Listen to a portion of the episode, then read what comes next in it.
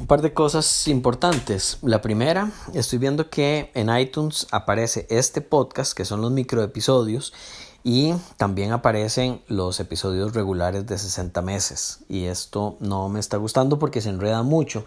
Yo creo que voy a cambiar el logo de este eh, programa, de los microepisodios, para distinguirlo del, del anterior.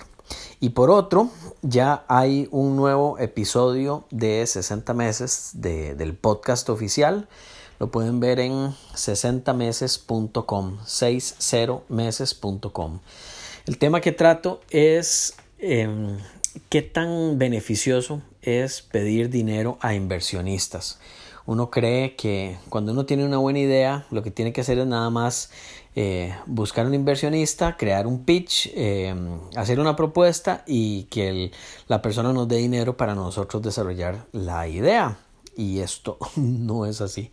En muchísimos casos es mucho más complicado y en muchísimos casos también es mucho mejor no recibir dinero.